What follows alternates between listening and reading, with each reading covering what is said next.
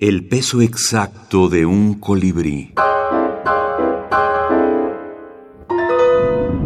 Minificción fantástica.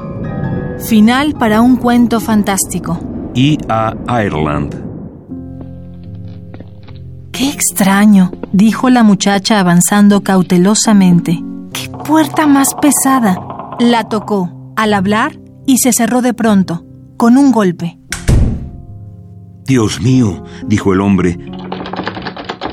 Me parece que no tiene picaporte del lado de adentro. ¿Cómo? Nos han encerrado a los dos. A los dos no, a uno solo, dijo la muchacha. Pasó a través de la puerta y desapareció. Antología de la Literatura Fantástica. Selección de Jorge Luis Borges, Adolfo Bioy Casares y Silvina Ocampo.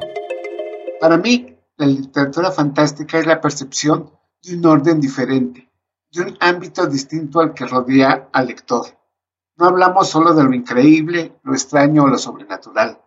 Para el que vive en la cueva de Platón, ¿no resultará acaso fantástica la realidad más banal? José Luis Zárate, narrador y estudioso de la minificción.